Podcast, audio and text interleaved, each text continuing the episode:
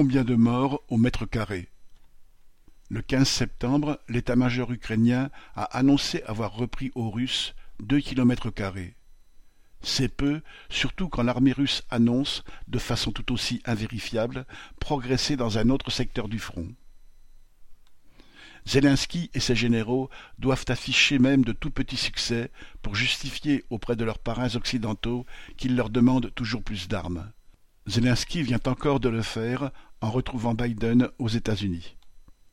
Le même jour, on pouvait apprendre ce que coûte en vies humaines le moindre gain de terrain, tel que le rapportait un responsable dans un journal ukrainien, les nouvelles de Poltava.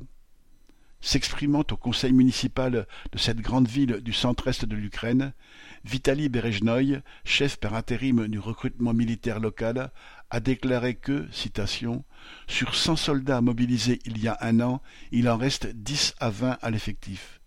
Les autres, ce sont des morts, des blessés et des réformés.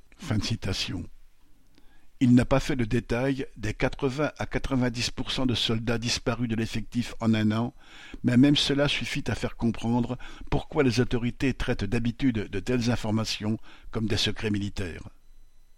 PL